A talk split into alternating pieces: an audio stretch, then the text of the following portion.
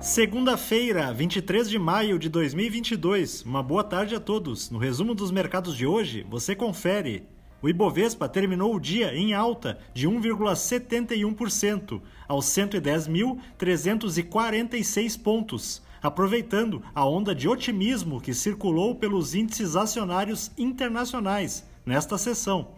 Algumas commodities também se valorizaram em função do relaxamento de restrições sanitárias na China, o que também ajudou a bolsa brasileira.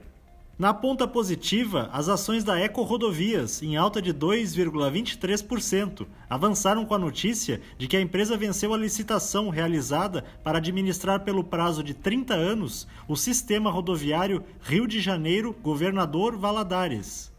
Os papéis da PetroRio, com ganhos de 2,71%, acompanharam os preços do petróleo, que subiram por conta do crescimento das tensões entre os Estados Unidos e a China por questões relacionadas a Taiwan.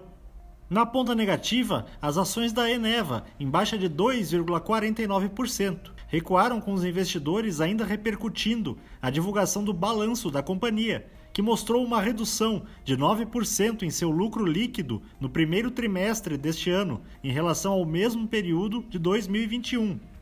O dólar à vista, às 17 horas, estava cotado a R$ 4,81, em baixa de 1,41%. Já no exterior, as bolsas asiáticas fecharam em alta depois que o presidente dos Estados Unidos anunciou uma nova iniciativa de cooperação econômica e comercial com 12 países do Indo-Pacífico.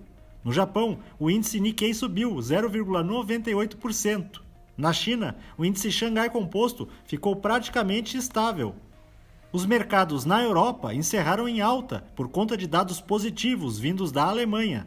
Em maio, o índice de sentimento das empresas no país avançou em relação a abril, contrariando a expectativa de queda.